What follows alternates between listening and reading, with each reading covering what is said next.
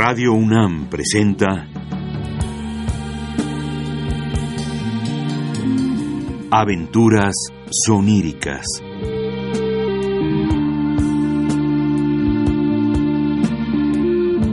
Programa a cargo de Eduardo Ruiz Aviñón.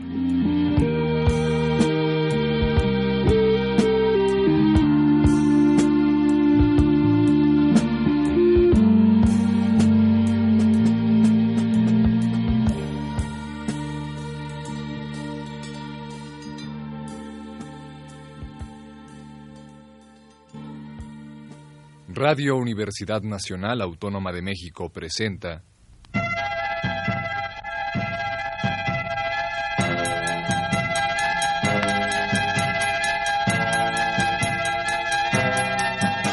La empresa del Vega.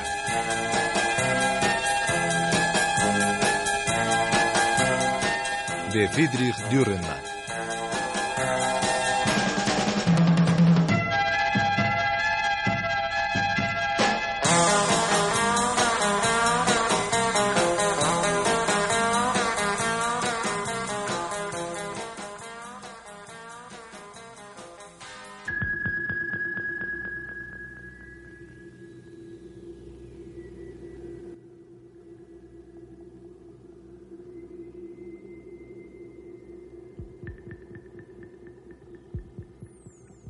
Señor presidente de los Estados Unidos Libres de Europa y América, con referencia a lo conversado oportunamente y obedeciendo sus gratas órdenes, hago entrega a usted, señor presidente, de las grabaciones efectuadas durante la Operación Vega que corresponden a su excelencia Sir Horace Wood, como también a los tratos efectuados por él. Saludo al señor presidente con sempiterna fidelidad y devoción, aún en estos tiempos oscuros. Doctor en medicina Mannerheim, miembro del servicio secreto. En primer lugar, la grabación de la partida. Los pasajeros de la nave espacial Vega son esperados a bordo. Los pasajeros de la nave espacial Vega son esperados a bordo.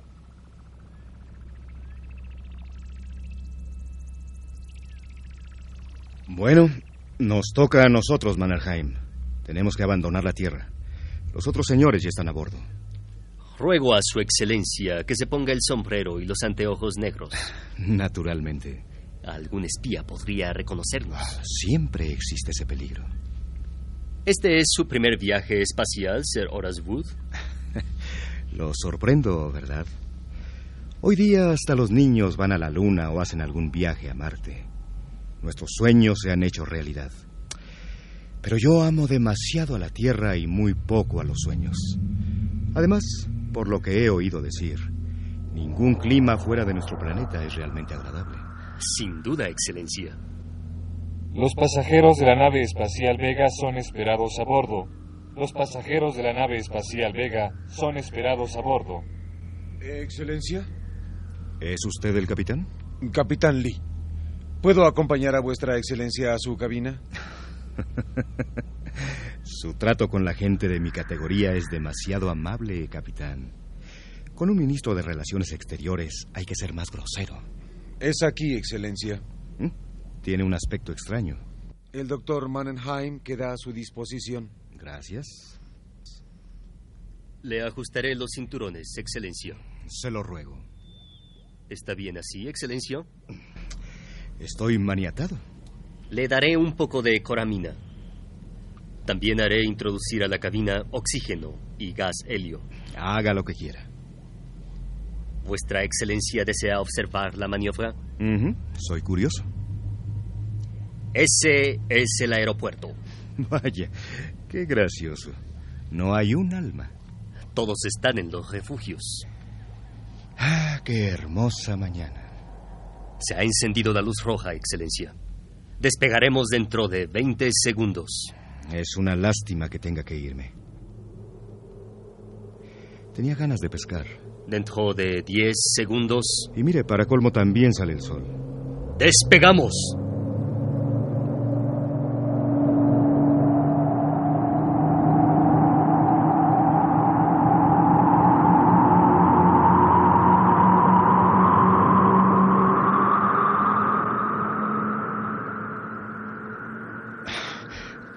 Aparece la capital y, y ahora el mar. La tierra se ha desprendido de nosotros, Mannerheim. La presión no lo molesta demasiado. Se puede soportar. Está aumentando. Es una, una sensación un poco extraña cuando se le experimenta por primera vez. Respire con calma. Sí, eso estoy intentando. El Vega tiene que alcanzar una velocidad de 36.000 kilómetros por hora. No, no me agrada. En mi automóvil nunca voy a más de 70. Eh, Mannerheim, Excelencia. ¿usted es el médico de cabecera del presidente? Su médico para los viajes. Suelo acompañarlo a Marte. ¿Y él lo comisionó para que me acompañase a Venus? Es un gran honor para mí, Excelencia. La luz amarilla.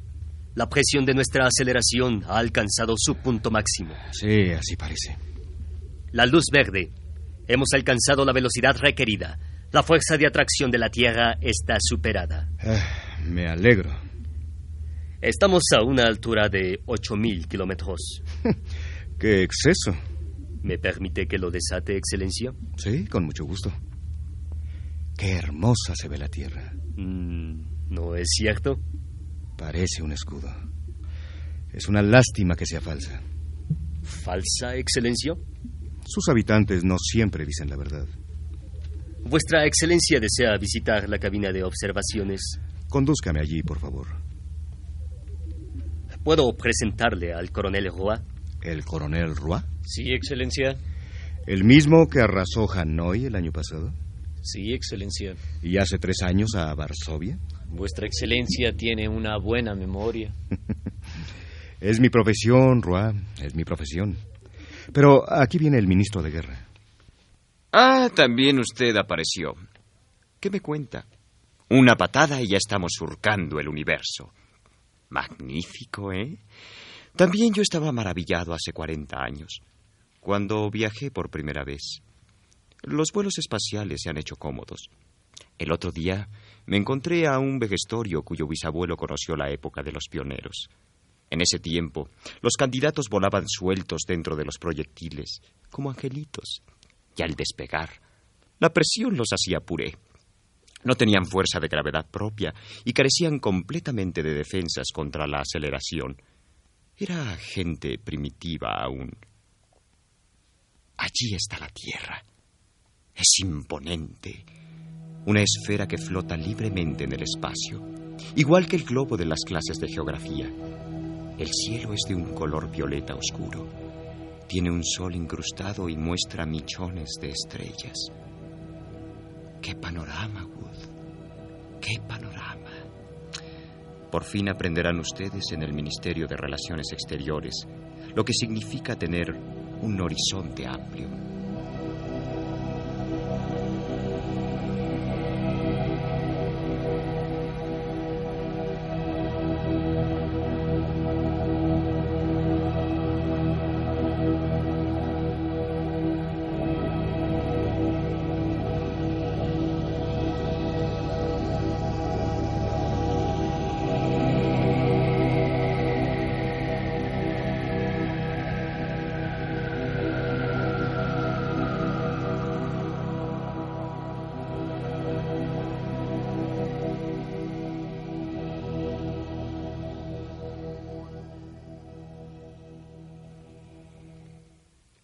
Segunda grabación.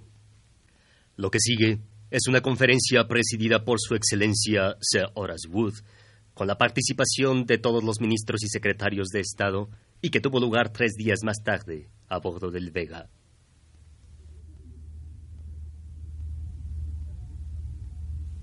Señores, comenzaré con una breve reseña. Es necesario que comprendamos cabalmente qué queremos, qué tenemos que hacer. Desde 1945, es decir, desde hace 310 años, no hemos tenido guerras mundiales. El mundo ha pasado por un prolongado período de conflictos parciales. La guerra de Corea, la guerra civil de la India, la derrota australiana y otras crisis similares. Hoy día, por mucho que un ministro de Relaciones Exteriores sea reacio a admitirlo, una guerra mundial es inevitable. El mundo se ha preparado para ella durante 300 años. La diplomacia ha llegado al término de su destreza. La Guerra Fría no puede prolongarse por más tiempo. La paz se ha vuelto una cosa imposible y la necesidad de hacer una guerra supera ya al miedo que esa guerra logra inspirar. Los Estados Unidos libres de Europa y América forman un bloque al que se opone Rusia con sus aliados, Asia, África y Australia. Ambos tenemos un poderío casi parejo. Casi. Y esa es la triste razón por la cual los miembros de los Estados Unidos libres se encuentran a bordo de esta nave espacial. Quisiera ahora ceder la palabra a nuestro ministro de Regiones Interespaciales. Gracias. Excelencias, señores, nuestra situación no es de las más felices. La luna se nos ha escapado de las manos y personalmente opino que esa pérdida supera en gravedad a la derrota de Australia. El Tratado de Nueva Delhi nos ha despojado de la totalidad de la superficie visible desde la Tierra y, por desgracia, las condiciones climatéricas tan enteramente adversas en ese satélite imposibilitan un ataque contra los fuertes lunares de Rusia. Jamás hubiésemos debido firmar el Tratado de Nueva Delhi. Quisiera recordar al ministro de Guerra Costello que tampoco él halló ninguna otra solución cuando, muy a mi pesar, me vio obligado a firmar ese tratado. Políticamente no existía ninguna solución fuera de esa y no estábamos preparados para nada que no fuese de orden político. Ruego al señor ministro de Regiones Interespaciales que prosiga. Gracias. Excelencias, señores. Marte se ha declarado neutral y es un planeta demasiado poderoso para que ninguno de los dos bandos pueda obligarlo a aliarse con él. Lo único que nos queda es Venus. Eh, solicito que se conceda la palabra al secretario de Estado de dicho planeta. El señor secretario de Estado de Venus tiene la palabra. Eh, excelencias, ante todo creo que es importante que los miembros del gobierno aquí presentes se hagan una idea de las condiciones imperantes en Venus. Climatéricamente ese planeta es una catástrofe. Su aspecto es como el que tenía la Tierra, digamos, hace unos 150 millones de años. El planeta Venus es inadecuado para una colonización normal. Y esa es la razón por la cual tanto Rusia como nuestros Estados Unidos retiraron de allí sus respectivos delegados. Yo tengo otra versión. Ah, para ser más exactos, Sir Orange Good, los delegados se resistieron a volver a la Tierra, por lo que tanto los rusos como nosotros suspendimos el envío de nuevos delegados. ¿Cómo se llama nuestro último delegado? Eh, von Stetten. Eh, ¿Cuándo se retiró? Permite, hace 10 años. Dígame, ¿por qué no volvió a la Tierra? Desconocemos el motivo. Prosiga usted, señor secretario de Estado. Gracias. Eh, excelencias, señores, el planeta Venus tiene una cierta utilidad aun cuando no sirve para ser poblado. Desde hace 200 años, tanto nosotros como los rusos y sus aliados hemos convertido ese planeta en una colonia de presos. Y esa situación se mantiene aún hoy en día. Nuestras naves espaciales descargan allí sus condenados y vuelven a alejarse sin entrar en contacto con los demás detenidos. Entonces, ¿esos detenidos están en libertad? Eh, están en libertad en cuanto al planeta Venus se refiere. Para la Tierra, están muertos. ¿Qué situación política tienen? No lo sabemos. ¿Cuántos habitantes hay ahí? No lo sabemos. ¿Cuánta gente solemos enviar allá arriba? Treinta mil por año. ¿Y Rusia? Carecemos de informes. No comprendo por qué tenemos un departamento para los asuntos de Venus si no sabemos nada de ese planeta. Eh, ese departamento tiene por misión organizar el transporte de los prisioneros, Excelencia. Lo que pasa con estos una vez que han desembarcado no es asunto de este departamento. Nuestra única misión es librar a la Tierra de esos detenidos. ¿De qué índole es la gente que enviamos a Venus? Uf, es material humano moralmente inferior, compuesto por criminales y sobre todo por ciertas personas que tienen ideas comunistas y que por lo tanto deben ser alejadas por razones de seguridad pública. ¿Y qué clase de gente envía Rusia? También criminales y sobre todo aquellas personas que representan ideas occidentales y que por lo tanto, según ellos, deben ser alejadas por razones de seguridad pública. Eso quiere decir que no se trata tan solo de gente moralmente inferior. Ruego que el señor ministro de Guerra nos comunique sus propósitos. Es muy sencillo. Se trata de obtener la colaboración de esa gentuza de allá arriba para una guerra contra Rusia y Asia. El planeta Venus tiene una ventaja estratégica. La capa de nubes de su atmósfera impide que pueda ser observada su superficie. Gracias a eso, se puede preparar un ataque allí en secreto, lo que es imposible en la Tierra donde tanto los rusos como nosotros tenemos nuestros satélites desde los cuales nos observamos mutuamente. La población del planeta debe ascender a unos eh, dos millones. Para un ataque contra Rusia y Asia con bombas de hidrógeno y cobalto, necesito 200.000 hombres. Si dejamos algunos científicos allí, ellos mismos podrán construir las bombas y las naves espaciales. Señor ministro, ¿dispone usted de esos científicos? Se encuentran a bordo de esta nave. ¿Con quién tenemos que tratar? Eh, Con un tal Petersen. ¿Hay algunas referencias de ese señor? Pues solo que es un asesino de Alemania. Lindas perspectivas. Luego con un tal John Smith.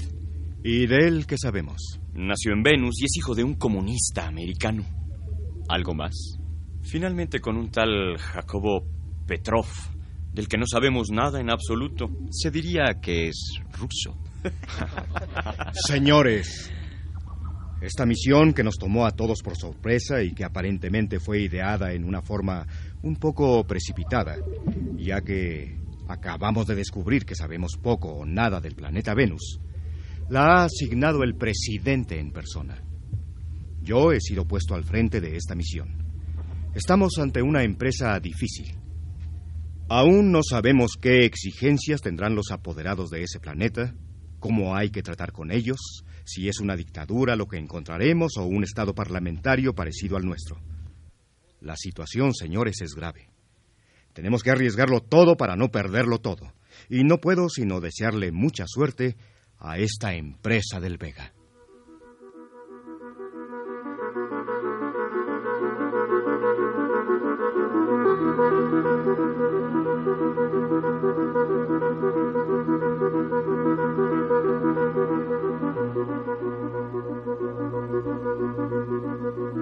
Tercera grabación. Antes de presentar los sucesos en Venus, transmitiré dos conversaciones que sostuvo Su Excelencia Sir Horace Booth. La primera la efectuó conmigo, a la vista del planeta, blanco, amenazador, suspendido ante nosotros en el espacio y que tenía ya el tamaño de la luna, aunque su luz era mucho más violenta.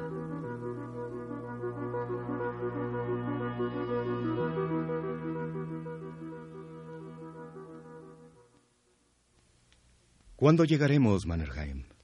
Dentro de seis horas, Excelencia. Seis horas más y comienza su misión. ¿Mi misión, Excelencia? El presidente le encargó que me vigilase. Sin duda teme que también yo me quede en Venus, como nuestros delegados. No comprendo, Excelencia. Usted es un miembro del servicio secreto. Excelencia. En su bolsillo tiene usted uno de esos pequeños aparatos que registran las conversaciones. No sé, Excelencia, cómo... Pero yo lo sé, Mannerheim. Un miembro del servicio secreto jamás puede admitir que pertenece a esa organización. Pero no hablemos más de eso. Los dos conocemos el riesgo que estamos corriendo.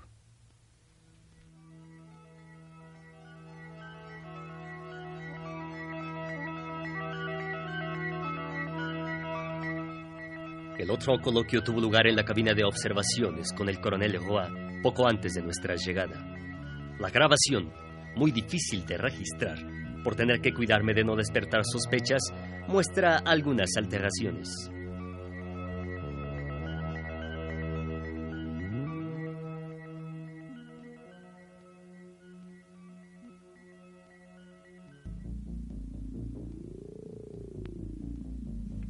Una pregunta, coronel Roy. Excelencia.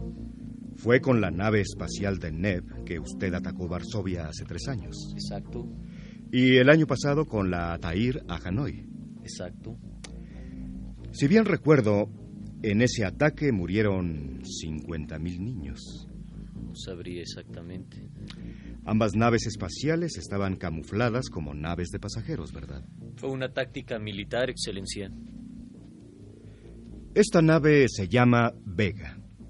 No soy un gran experto en el cielo, pero creo saber que las estrellas de verano se llaman Atair, Deneb y Vega. Exacto. ¿Serían acaso los nombres de una sola nave? Vuestra Excelencia es perspicaz. Es mi profesión nada más. Usted es un individuo peligroso, Roa. Soy soldado. Justamente. Y está a bordo.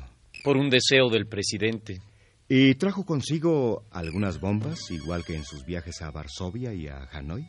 No sabría con qué fin. Para subrayar las proposiciones que haremos a los habitantes de Venus. No puedo darle ninguna respuesta, Excelencia. No puede ni debe hacerlo, Roa.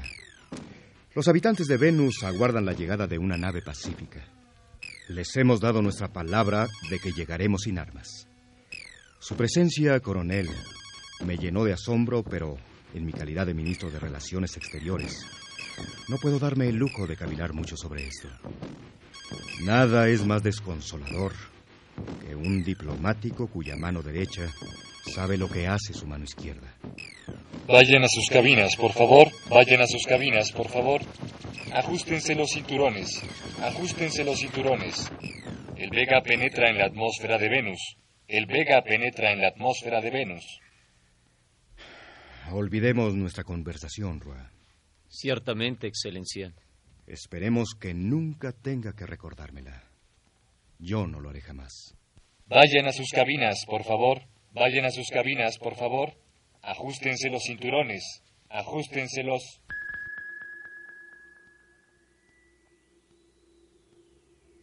Cuarta grabación. Antes de transmitir la grabación que sigue, y obedeciendo a su deseo, señor presidente, de obtener un informe exacto, debo señalar que la impresión que recibimos al llegar a Venus es difícil de describir, ya que su efecto es totalmente distinto de lo conocido por nosotros en la Tierra. Tocamos suelo en el lugar preestablecido, cerca del polo norte del planeta, en la costa de la isla de Newton. Por cierto, reconocimos los indicios característicos de la superficie de Venus, tal como lo habíamos aprendido en el colegio. Pero lo que nos llenaba de espanto no eran las plantas gigantescas, ni los horizontes erizados de volcanes. Era el calor, la humedad del aire, los terremotos que sin cesar deforman, alteran, destruyen y reconstruyen esa tierra irreal, extraña e indescriptible. El cielo, sin sol, azotado por ululantes huracanes, es un denso engrudo de nubes cuyos constantes relampagueos plateados dan la impresión de que un fuego mortal está ardiendo detrás de esas masas de vapor y de esas cortinas de lluvia. Las constantes descargas eléctricas ayudan no poco a fortalecer esa impresión. Ya antes de tocar suelo, pudimos observar cómo inmensas centellas andaban tronando en gigantescas selvas compuestas de filicinias y ectáceas. Descendimos del velo. El suelo temblaba, oscilaba. A nuestras espaldas, la selva empapada presentaba un aspecto fantástico. Frente a nosotros se extendía una arena ardiente y roja, y más allá rugía un océano borroso. Habíamos pensado hallar una inmensa multitud que iba a brindarnos un solemne acto oficial. Su Excelencia, Sir Wood, tenía en la mano un trozo de papel donde había anotado los conceptos básicos de su discurso y a ese efecto se había puesto los anteojos. Pero solo encontramos a tres hombres cuya vestimenta harapienta consistía únicamente en una camisa y un pantalón. Se acercaron, temerosos, desde la playa. Pensamos que iban a conducirnos hasta las autoridades, pero para nuestra gran sorpresa descubrimos que eran ellos los apoderados. Soy John Smith. Sir Horace Wood. El señor Petersen, señor. El señor Petrov. Su Excelencia el Ministro de Guerra. Su Excelencia el Ministro de Regiones Interespaciales, mi principal colaborador. Señores. Encantado. Señor Smith, señores, este momento en que llegamos por primera vez a Venus no carece de cierta grandeza. No es sin emoción que pisamos este suelo extraño para nosotros de un nuevo planeta. Los Estados Unidos libres de la Tierra, de los que somos los representantes, saben que los ideales a, que los ideales a los que estamos sometidos y de acuerdo con los cuales intentamos vivir son los ideales de la humanidad y de la libertad. Y que esos ideales también existen en Venus, aunque quizá tengan una forma un poco distinta. Por ello no hemos venido hasta ustedes movidos por algún cálculo, sino como ya lo dijo el viejo Thomas Eliot, obedeciendo a una decisión espontánea de... Lamentablemente, Su Excelencia no pudo terminar su hermoso discurso. El estallido de una formidable tormenta nos obligó a refugiarnos a toda carrera en el barco de las negociaciones, una especie de primitivo submarino al que llegamos empapados hasta los huesos. Nuestra sorpresa fue grande. Pensábamos que las negociaciones iban a efectuarse en una ciudad o en una casa de campo. Daré solo un fragmento de nuestra primera reunión con los apoderados de Venus que se efectuó bajo condiciones espantosas. Los doce comisionados de los Estados Unidos libres estaban amontonados en un pequeño recinto mal iluminado al que la fortuna de un océano desconocido balanceaba a sus anchas. Doy la bienvenida a los representantes de los Estados Unidos libres a nuestro barco de negociaciones. Ruego que se disculpe la ausencia del señor Petrov, que está ocupado en la atención del barco. Las propuestas que deseamos formular son muy importantes. ¿No podría ocuparse algún otro de la atención del barco de negociaciones? No disponemos de ningún otro. Señores, propongo que la capital de Venus sea el lugar de nuestras reuniones. Aquí no hay ninguna capital. Elijamos entonces un poblado de cierta importancia. Aquí no hay poblados. Entonces, por lo menos un recinto en tierra firme. No hay otro recinto. El suelo es demasiado inseguro para sostener un edificio. Todos vivimos en barcos. Bien. Entonces les ruego que aguardemos hasta que mejore el tiempo. El tiempo nunca mejora en Venus, solamente empeora. Por lo menos podríamos esperar a que pase esta tormenta. En Venus siempre hay tormentas. Esta es una de las más pequeñas. Nuestra situación es conocida por todos. En cambio, debo admitir que no estamos muy enterados de las condiciones sociales imperantes en Venus. ¿Me permite usted que le pregunte qué relación hay en este planeta entre los apoderados aquí presentes y el gobierno? Y también qué alcances tiene su autoridad. No tenemos gobierno. ¿Cómo debe interpretarse eso? ¿Así? Como lo dije. Señor Petersen. Su Excelencia, el ministro de Regiones Interespaciales, tiene la palabra. Gracias. Señor Petersen, deducimos de las palabras del señor Smith que la población de Venus no cuenta con un gobierno estable, sino con un consejo o una representación popular que gobierna en una forma típicamente democrática, de acuerdo con los deseos del pueblo. No tenemos nada de eso. Pero sin embargo, alguien tiene que gobernar en Venus. Venus es grande y nosotros somos pequeños. Es un planeta cruel. Para vivir tenemos que luchar. No podemos permitirnos el lujo de hacer política. Señor Smith, Su Excelencia, el ministro de Guerra, tiene la palabra. ¿usted se hace llamar apoderado de Venus, señor Smith? Lo soy. Entonces alguien tiene que haberlo nombrado apoderado. ¿Yo mismo? Entonces, al captar nuestra transmisión, usted actuó por cuenta propia. Ustedes captaron nuestra transmisión. Fue por casualidad que interceptamos su onda. Habíamos querido comunicarnos con unos vecinos y dimos con la Tierra. Y entonces no pudieron resistir a la tentación de hacerse pasar por apoderados de Venus. Lo somos. Nuestro deber es tratar con ustedes porque hemos interceptado su transmisión. Aquí ninguno tiene el derecho de rehusar un deber, aun cuando ese deber le llegue por una casualidad y no le concierna en lo más mínimo. Esto es demasiado incongruente para mí. Así que cualquier otro que hubiese captado nuestro mensaje hubiese estado dispuesto a conferenciar con nosotros. Naturalmente. Y hubiese hecho el papel de apoderado. Hubiese sido el apoderado. Esto es como para ir al manicomio. Eh, señor Petersen. Sí. ¿La población de Venus ha sido informada de nuestra llegada? Se lo hemos hecho saber a nuestro barco vecino. ¿Y? Los tendremos al tanto de los resultados de nuestra conversación. ¿Y si llegamos a concertar un tratado? También eso se lo comunicaríamos. ¿Piensa usted que la población de Venus acatará ese tratado? ¿Para eso somos apoderados? ¿Sería posible reunir los barcos con la población? Lo sería si fuese necesario, pero no hace falta. Señores, en mi calidad de presidente de la misión de los Estados Unidos Libres de la Tierra, debo admitir que me encuentro ante una situación inesperada. Ante todo, propongo que los miembros de nuestra misión se retiren a nuestra nave espacial para estudiar la situación. Debemos dilucidar si podemos entrar en tratos con usted, señor Smith, y con usted, señor Peterson, ya que no hemos encontrado en Venus un estado que hiciese de ente jurídico para concluir nuestros acuerdos.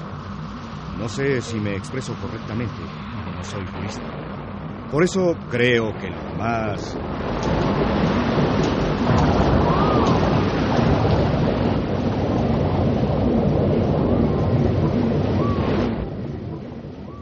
Sexta grabación. Conferencia a bordo del Vega. La nave espacial ha abandonado la atmósfera de Venus y se encuentra a una distancia de mil kilómetros. Un minuto más en ese clima y ¡paf! enloquezco. Habría que mandar aquí a los rusos. Nunca he visto un planeta tan estúpido. Insoportable. Cuando levantamos vuelo, vi un animal. Parecía un camaleón de 50 metros. Una indecencia. Yo, por mi parte, encuentro que Venus es un planeta razonable. Cada vez que en mi discurso mencioné los ideales, resonó un trueno. ¿Y a quién iba dirigido ese discurso? A tres pescadores idiotizados, a tres pillos que en sus ratos de ocio captaron nuestros mensajes para atraer hasta su bote piojoso a una misión diplomática de tres ministros y seis secretarios de Estado. Les costó largos años de esfuerzos a nuestros hombres de ciencia construir un aparato capaz de entrar en comunicación radial con Venus sin ser interceptado por Rusia. Esto es una ridiculez. En mi calidad de ministro de Regiones Interespaciales, siempre he hecho oír mi voz de alarma en contra de esta aventura. Es como para llorar a gritos. 45 millones de kilómetros cubiertos inútilmente. Volvamos a la Tierra. Sí, cuando una cosa no tiene remedio hay que abandonarla. Ese planeta me da mucho que pensar. La gente es libre allí. Alzo mi voz de alarma. No hay gobierno. Cada uno puede ser apoderado. Vaya, vaya, vaya. Es vergonzoso. Siempre es vergonzoso ver aplicado un ideal en la realidad. Yo no he descubierto nada allí que se parezca a un ideal. ¿Acaso no existe una política más ideal que aquella que no esté necesitada de política? Supongo que no querrá usted entrar en tratos con esos rateros. Es nuestra única oportunidad, señor ministro de Guerra. Wood, no lo comprendo. Tenemos que encontrar aliados. Jamás hallaremos aliados en Venus. Solo en Venus. El ministro de Regiones Interespaciales nos lo demostró categóricamente en nuestra ¿Eh? primera conferencia. Protesto. Por lo contrario, levanté constantemente mi Señores, voz de alarma. señores. Si en este momento perdemos la cabeza, la perderemos para siempre. Nos habíamos hecho una idea equivocada de las condiciones que imperan en Venus. Aunque estábamos conscientes de nuestra ignorancia, pensábamos hallar algo que tuviese un cierto parecido con las situaciones imperantes en la Tierra. Fue un error. Los habitantes de este planeta están trabados en una lucha cruel contra la naturaleza. La única idea que pueden permitirse es la de mantenerse firmes en la lucha y conservar la vida, por más desolada que sea su existencia. Nosotros no contamos para ellos, pero de inmediato cobraríamos importancia si logramos despertar en ellos la esperanza de mejorar su situación. Y somos capaces de hacerlo. Es usted optimista. Estamos tratando con seres humanos. Seres humanos que no son distintos de los demás hombres y que se dejarán seducir igual que se nos puede seducir a nosotros. ¿No lo cree usted así, señor ministro de Guerra? Se propone ofrecerles dinero. Algo mejor. Poder. ¿Qué se propone? Reconoceremos a Smith y Petersen como apoderados. Y de hecho, ya que en Venus no hay gobierno, los nombraremos jefes de gobierno. ¿Cómo vamos a fundar un gobierno de la nada? De la nada, pero no con nada, señor ministro de Guerra.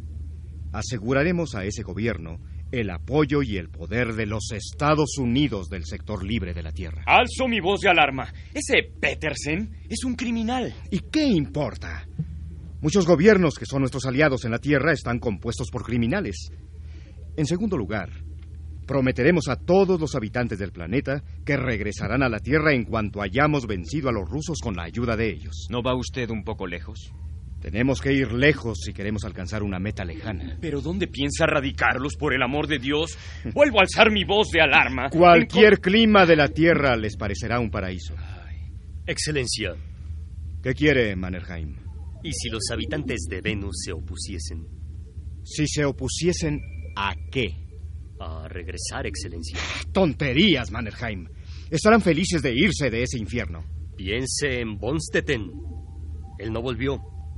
Y otros delegados tampoco volvieron. No, no se preocupe. Conozco a Bonstetten. Estudié con él en Oxford y Heidelberg. Era un hombre extraño, de ideas confusas.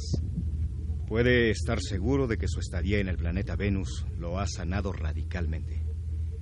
Se asombrará de ver su entusiasmo cuando regrese con nosotros.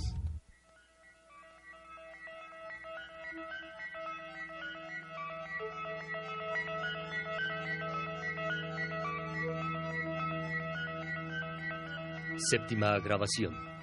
Retornamos al planeta. Transmitiré la grabación de nuestra segunda llegada a Venus. Sus excelencias visten impermeables militares para guarecerse de la lluvia y de la arena. La lluvia es caliente. La arena está poco menos que en estado incandescente. La temperatura se eleva a unos 50 grados. Una mujer viene a nuestro encuentro. Debe tener unos 30 años. Su vestimenta, que no difiere de la de los hombres, no le ofrece protección alguna contra las rugientes masas de agua que se precipitan sobre ella. ¿Es usted el señor Wood? Sí, lo soy. Soy Irene. ¿Usted me conducirá junto al señor Smith y al señor Peterson? Smith y Peterson no pueden venir. Habíamos convenido que... Avistaron una ballena. Es el nombre que damos a esos animales. En verdad son bastante distintos de las ballenas de la Tierra, pero son comestibles. La mayoría de los animales aquí no son comestibles. Cazar ballenas es muy importante para nosotros. Mire, a pesar del respeto que me inspiran sus ballenas comestibles, que en mi calidad de ministro de Regiones Interespaciales también forman un poco parte de mis dominios, quisiera preguntarle, ¿con quién trataremos ahora? Conmigo. ¿Con usted? Soy la nueva apoderada. Petersen me lo contó todo. Podemos hablar en la cantina del barco hospital. Allí soy enfermera. El médico me lo permitió, pero me pidió que fuéramos breves. Octava grabación. La cantina del barco hospital. Todo es primitivo y está empapado. Los tratos con la enfermera están precedidos por una conversación de los ministros. Volvamos. Nunca he dejado de elevar mi voz de alarma en contra Su de plan ha fracasado, Wood. ¿Por qué? Quiso nombrar jefes de gobierno a Smith y Peterson. Y en cambio, ellos se fueron a pescar ballenas. Jamás una misión diplomática sufrió ni aún aproximadamente semejante ofensa.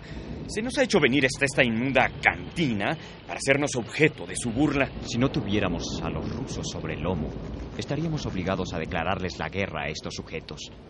Por algo tenemos nuestro orgullo terrestre. ¿Y entonces? Sir Horace Wood, ¿de veras pretende usted nombrar a esta enfermera gobernante de Venus? Naturalmente. Eso es imposible. Un juego solo está perdido si se deja de jugar. Wood, esto es demasiado elevado para mí. Confieso que ya nada comprendo de política. Solo la política de los burros es comprensible, querido señor ministro de Guerra.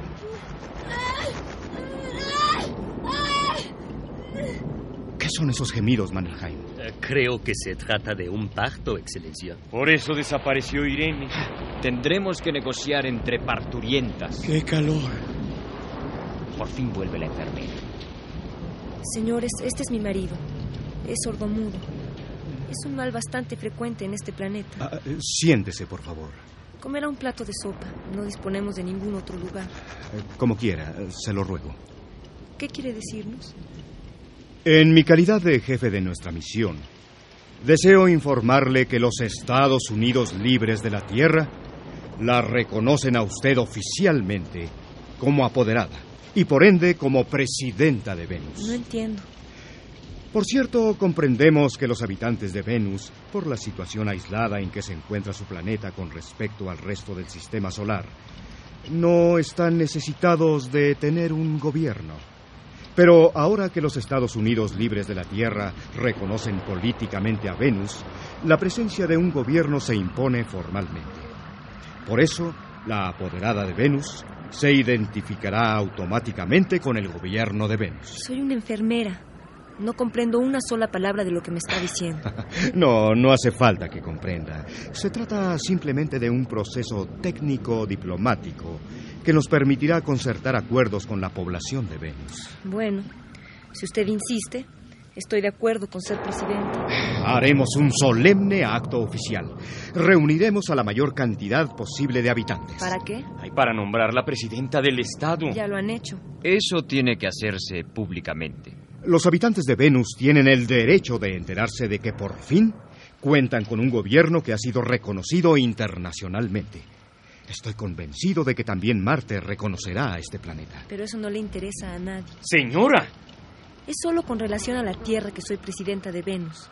Ustedes nombraron a la apoderada presidenta del planeta. Eso es asunto de ustedes.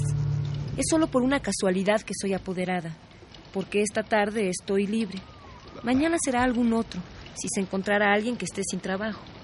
Ya les he dicho que se ha iniciado la caza de la ballena. Es que no es posible que todos los días se cambie de gobierno. Son ustedes los que necesitan un gobierno aquí y no nosotros. Estamos en un círculo vicioso. Y para colmo este calor. Este calor cargado de humedad y de angustia. ¿Qué quieren ustedes de nosotros? Señora. No me diga señora. Soy Irene. Señora Irene. Tenemos que defender la libertad. ¿Cómo? Señora. ¡Ay, ay! Perdonen ustedes. En la pieza de al lado están haciendo una amputación y no disponemos de narcóticos. Entendemos. Ay, qué calor. No puedo soportar este calor. Señores, la pregunta ¿cómo debe defenderse la libertad? Sin duda no se ha formulado aún en este planeta feliz en cuanto a su situación política. Pero en el nuestro sí se ha formulado, y no cabe duda de que también aquí se formularía si llegara a triunfar la potencia que actualmente está amenazando la libertad de la Tierra. Los Estados Unidos libres son amenazados por Rusia y sus satélites. El discurso en que Su Excelencia explica nuestro punto de vista la enfermera está muy dañado por interferencias debidas en parte a una grabación deficiente y en parte también a la amputación, por lo que pasaré a transmitir directamente los tratos que siguieron a ese discurso. Ay, ay, qué calor. Con lo que acabo de decir, nuestro punto de vista, nuestros deseos y nuestra oferta habrán quedado aclarados ante el gobierno de Venus. ¿Lo que usted desea es que participemos en una guerra contra Rusia? Exactamente. Nosotros no estamos amenazados por Rusia. Quiero hacerle una pregunta, Irene. Pregunte usted. ¿Es usted rusa? Fui polaca y me deportaron hace seis años. Sin duda porque usted representaba los nobles ideales de la libertad, de la humanidad y de la ciencia. Fui prostituta. Eh, hija mía. Olvida usted que está hablando con un jefe de Estado. Señora, vuelvo a repetir la solemne promesa de que los habitantes de Venus obtendrán el permiso de regresar a la Tierra si se deciden a tomar parte con nosotros en la guerra. No queremos regresar. Señora, no olvide que en este momento está usted hablando en nombre de todos. Puedo comprender que por mm, razones personales usted no quiera regresar, Pero aquí hay gente que fue desterrada a Venus porque en la Tierra había luchado por la libertad y por una vida decorosa. Esa gente sin duda estará dispuesta a retornar. Yo no conozco a nadie que quiera volver. Ay, qué calor. Qué calor. Ay. El ministro de Regiones Interespaciales se ha desmayado, Excelencia. Eh, examínelo, Mannerheim. Tenemos que regresar a la nave espacial, Excelencia. La vida del ministro peligra. Tampoco yo puedo soportar este calor, Wood. Estoy bañado de sudor y usted está pálido como un fantasma. Eh, está bien, Costello. Levantemos la sesión. Irene, ¿me promete usted que mi propuesta será comunicada a los habitantes de Venus? Si así lo desea. Es mi deseo más ferviente. Me parece que usted no tiene una idea cabal de la importancia de nuestra misión. Retornaremos a nuestra nave espacial y mañana estaremos nuevamente aquí. No podemos saber con quién trataremos entonces, pero debemos tener la certeza de que nuestra propuesta será difundida a la población del planeta. Si le parece importante. Novena grabación. En la cabina de Su Excelencia, a bordo del Vega, a 1500 kilómetros de Venus. Ahora una inyección de calcio. Como quiera. Haré entrar un poco más de oxígeno en la cabina.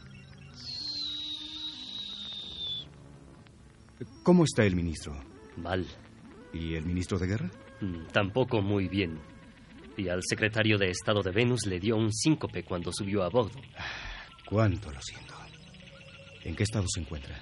Está desahuciado. ¿Cómo estoy yo? Con albuminuria. Eso me pasa cada rato. Su presión es deficiente. Mm, paciencia. Tiene cierta temperatura. Porque estoy fastidiado, Mannerheim. El ministro de Guerra, Excelencia. Siéntese en mi cama, Excelencia. Gracias. Lo necesito. Primero hemos tratado con un asesino y con el hijo de un comunista. Y luego con una prostituta a quien hemos otorgado la jefatura del Estado. Tengo cierta curiosidad por saber con quién conferenciaremos la próxima vez. Probablemente con un barrendero y un asesino sádico. Tendríamos que buscar otra clase de gente para nuestros tratos. Solo hay barcos aislados que flotan a la deriva por los mares y no podemos encontrarlos. Mediante mensajes radiales. Nadie contesta. Lo que más me indigna es que la gente ni siquiera se interese por nosotros. Esta chusma ni siquiera es curiosa. El coronel Roa desea hablar con vuestra excelencia. Que pase. Excelencia, ¿Qué desea, coronel Roy? ya lo sabe vuestra excelencia. Eh, usted viene para recordarme nuestra conversación. Sí, excelencia. ¿Cuántos proyectiles tenemos a bordo? Diez.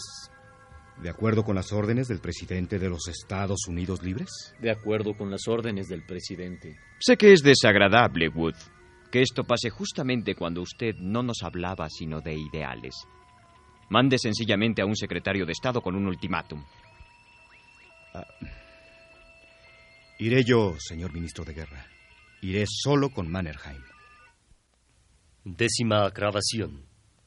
Su Excelencia y yo hemos sido conducidos por el marido sordo-mudo de la prostituta a la cantina del barco hospital, en cuyo húmedo y mal iluminado recinto nos aguarda un hombre de unos 60 años.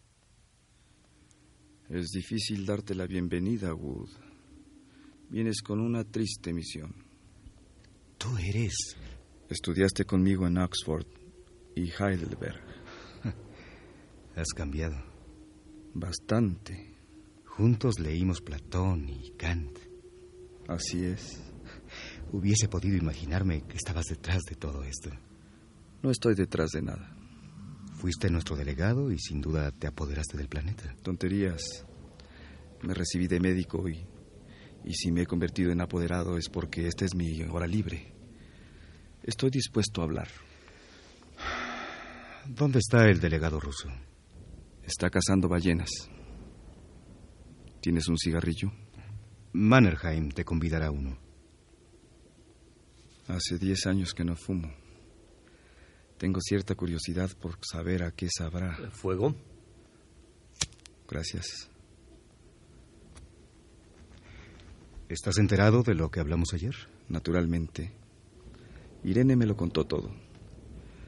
Es hermoso que la haya nombrado jefe de Estado. Ya solo le decimos excelencia. ¿Los demás han sido informados? Hemos cablegrafiado a todos los barcos preguntando si hay alguno que quiera regresar. ¿Y qué contestaron? No había ninguno. Estoy cansado, Bonstetten. Tengo que sentarme. Tendrás albuminuria y temperatura. Todos tenemos lo mismo aquí, al comienzo. Ninguno de ustedes quiere regresar. ¿Qué se le va a hacer? Es que no puedo comprenderlo. Vienes de la Tierra. Por eso no lo puedes comprender. También ustedes son de la Tierra. Lo hemos olvidado. Aquí no se puede vivir. Nosotros podemos. Debe ser una vida espantosa. Es una vida real. ¿Qué quieres decir con eso? ¿Qué sería yo en la Tierra, Wood? Un diplomático. ¿E Irene? Una prostituta. Algunos serían delincuentes y otros idealistas perseguidos por alguna máquina estatal. ¿Y ahora qué eres? ¿Ya lo ves? Soy médico. ¿Y operas sin anestesia? El cigarrillo ya no me agrada. Se ha mojado en esta humedad y solo. y solo está humeando. Tengo sed. Aquí tienes agua hervida. Me marea ese endiablado resplandor amarillo limón de los tragaluces. El hediondo vapor del aire. No tenemos otro aire. Solo la luz cambia. De amarillo limón a blanco plateado o a rojo arenoso.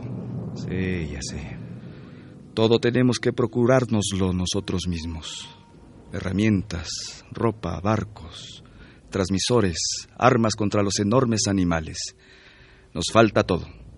Experiencia, ciencia, costumbre. No podemos confiar en el suelo que constantemente se transforma. Carecemos de medicamentos. Las plantas y la fruta son desconocidas y en su mayoría venenosas. Aún el agua es hostil y necesitamos un cierto tiempo para acostumbrarnos a ella. Ah, tiene un sabor espantoso. Pero es bebible. Dime, ¿qué obtuvieron ustedes a cambio de la suave tierra? Océanos humeantes, continentes en llamas, candentes desiertos rojos, un cielo que ruge. ¿Qué enseñanza recibieron ustedes a cambio de tantos sacrificios? El ser humano es una cosa valiosa. Y nuestra vida es una gracia que se nos ofrece. ¡Bah! ¡Ridículo! Esa enseñanza hace tiempo que la tenemos en la Tierra. ¿Y? ¿Viven ustedes de acuerdo con esa enseñanza? Venus nos obliga a vivir de acuerdo con nuestras enseñanzas. Ahí está la diferencia. Aquí, si no nos ayudamos los unos a los otros, nos hundimos todos. ¿Por eso fue que no volviste? Por eso. Has traicionado a la Tierra. He desertado. A un paraíso que es un infierno. Para volver con ustedes tendríamos que matar. Ayudar y matar es la misma cosa allí en la Tierra. Ya no podemos matar. Tenemos que ser razonables. También ustedes están en peligro.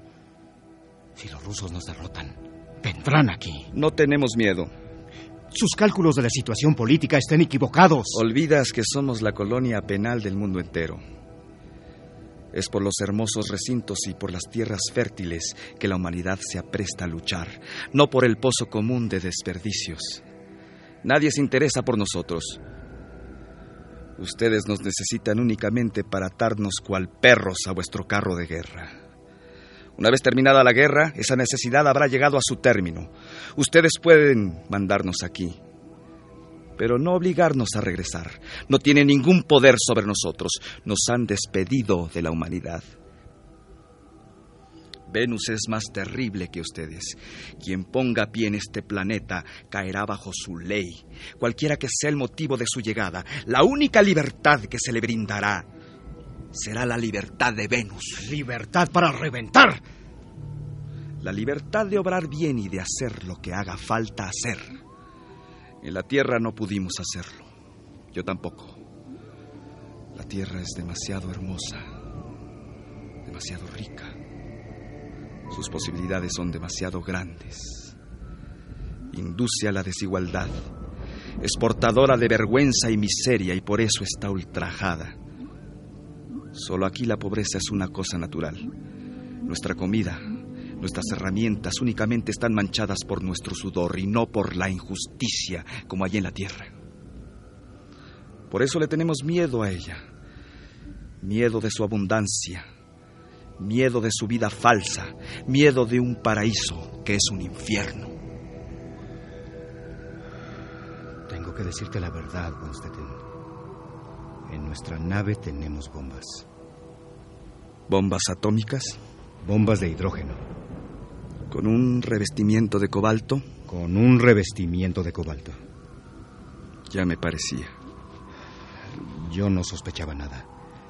Fue una orden del presidente. Mi sorpresa fue grande cuando me enteré ayer, Bonstetten. Está bien. Te creo. Naturalmente, esto es muy desagradable para mí. Pero estamos en una situación desesperada. No puede dudarse de nuestra buena voluntad. La libertad y la humanidad terminarán por imponerse. Naturalmente. Pero por el momento estamos obligados a tomar medidas drásticas. Desde luego. Lo siento, lo siento de veras, Bonfeten. ¿Ustedes nos bombardearán si no los ayudamos? Sin remedio. No podemos impedir que lo hagan. Están ustedes perdidos. Muchos de nosotros. Otros escaparán. Los barcos fueron prevenidos cuando ustedes anunciaron su llegada. Por lo general vivimos en estrecha vecindad. Pero ahora estamos diseminados por toda la superficie del planeta.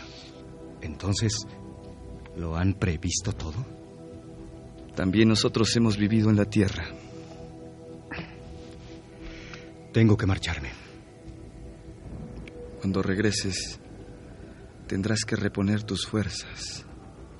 Ve a Suiza, a Engadina. Yo estuve allí un verano, hace 15 años. Jamás olvidaré ese cielo azul. Me temo que la situación política... Es cierto. Vuestra situación política. Se me había olvidado pensar en eso. Tienes familiares en la Tierra, tu mujer y tus hijos. ¿No quieres mandarles algún mensaje? No. Que te vaya bien. Querrás decir que mueras bien. Mi barco hospital no podrá escapar a tus bombas. Bonstetten. El marido de Irene te conducirá hasta la nave. De más está decir que no arrojaremos las bombas. Bonstetten solo fue una amenaza. Ya que no podemos obligarlos a obedecernos, hacerlo sería una crueldad sin sentido. Te doy mi palabra de que no lo haremos. No lo acepto. Es que no soy un carnicero. Pero eres un hombre de la tierra. No puedes retractarte de la amenaza que lograste concebir. Te prometo que... No mantendrás tu promesa. Tu misión ha fracasado. Aún tienes compasión conmigo. Pero cuando hayas vuelto a tu nave, tu compasión se habrá desteñido y se despertará tu desconfianza. Pensarás en el peligro de que vengan los rusos y concluyan un acuerdo con nosotros. Estarás seguro de que eso es imposible, de que daríamos a los rusos el mismo trato que recibieron ustedes. Pero en esa seguridad habrá un átomo de miedo. El miedo de que a pesar de todo llegásemos a aliarnos con sus enemigos.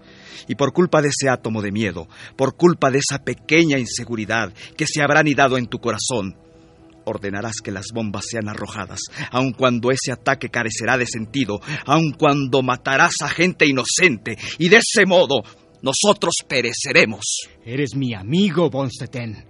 ¿Cómo crees que mataré a un amigo? Es fácil matar cuando no se ve a la víctima.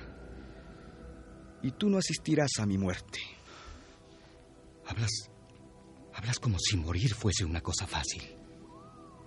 Todo lo que es necesario es fácil.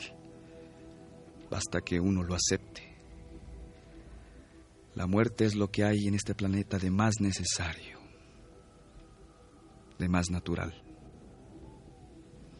Está en todas partes y en cualquier momento de nuestra vida. Está en el calor, en las radiaciones, aún en el mar. Por todas partes hay gusanos que penetran debajo de nuestra piel, que se anidan en nuestros intestinos, vacilos que envenenan nuestra sangre, gérmenes que destruyen nuestras células. El continente está plagado de pantanos intransitables, de volcanes y de mares de aceite hirviente, de gigantescos animales hediondos. No le tememos a vuestras bombas, porque esa muerte que nos acompaña en vida nos ha enseñado a que la miremos de frente. Vaya. Son inatacables en su fortaleza de fugacidad y miseria. Vete ahora. Bonstetten, te admiro. Tú eres el que tiene razón y yo estoy equivocado. Lo admito. Eso es muy bueno de tu parte. Lo que dijiste de su vida arriesgada me ha emocionado profundamente. Eso es muy hermoso de tu parte. De no ser por mi cargo de ministro de Relaciones Exteriores de los Estados Unidos Libres, me quedaría contigo. Eso es muy noble de tu parte. Pero no puedo sin más abandonar a la Tierra. Naturalmente. Es trágico que yo no sea libre en ese sentido. No tienes que estar triste. No arrojaremos las bombas. No hablemos más de eso. Te doy mi palabra. Que te vaya bien.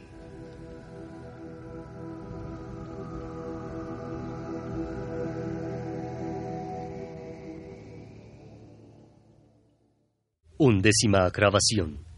El retorno a la Tierra de la nave espacial Vega. Excelencia. La misión ha fracasado, coronel Roy. Entonces hago arrojar las bombas, Excelencia. Su Excelencia tiene que decidirse. El presidente lo ha ordenado. Si lo ha ordenado el presidente, mande arrojar las bombas, coronel Roy. Cuide que sean esparcidas sobre el planeta en una forma proporcionada. ¿Listos para despegar? Listos para despegar. Condúzcame a mi cabina, Mannerheim. ¿Quiere que le ajuste los cinturones, Excelencia? Sí, por favor. ¿Está bien así, Excelencia? Estoy maniatado. La luz roja. Despegaremos dentro de 20 segundos. Faltan 10 segundos. He fracasado. Despegamos.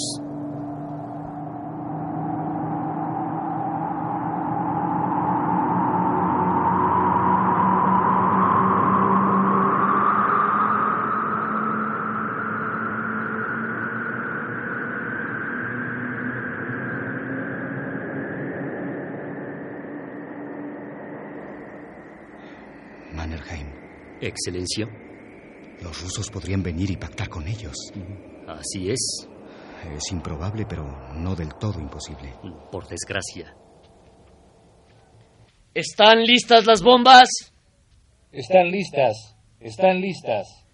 Esa posibilidad, por más improbable que sea, nos obliga a arrojar las bombas. ¡Abran las escotillas! Han sido abiertas.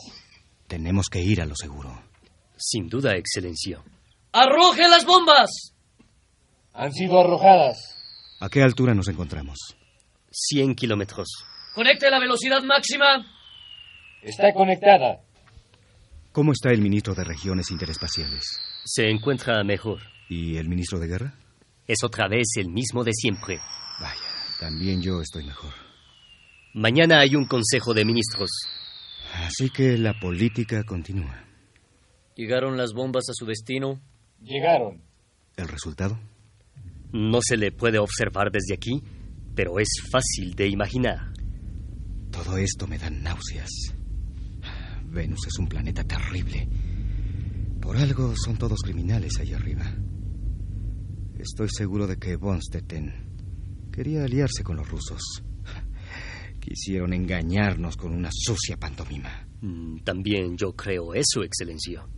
Ya cayeron las bombas y pronto también caerán en la Tierra. Estoy contento de tener un sótano antiatómico. Lo requiere mi profesión.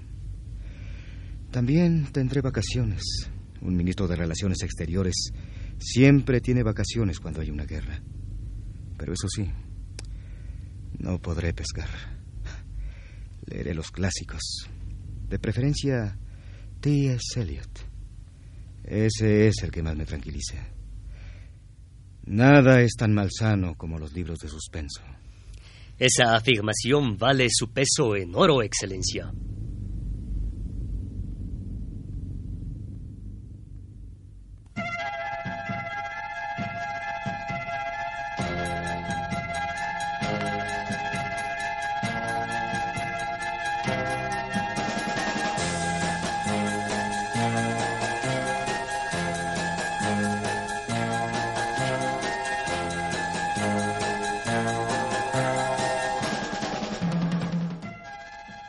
La empresa del Vega.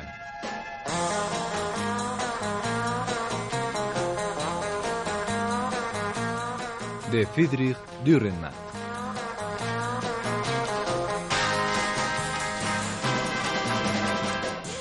Actuaron por orden de aparición José Ángel García, Ricardo Lezama, César Arias, Josafat Luna, Alejandro Camacho, Juan Stack, Eugenio Castillo, Cecilia Tucén, Alfredo Sevilla. Grabación y montaje, Manuel Garro. Asistente de dirección, Edsel Cardeña. Dirección, Eduardo Ruiz Aviñón.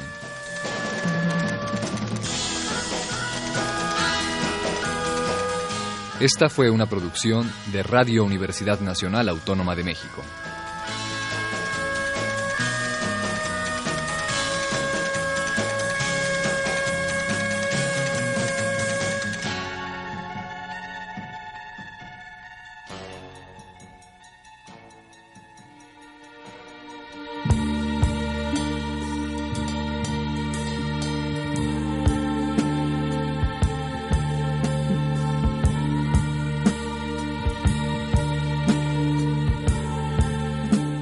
Radio UNAM presentó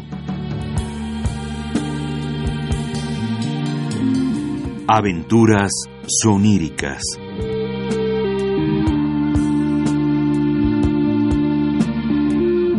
Un programa a cargo de Eduardo Ruiz Aviñón.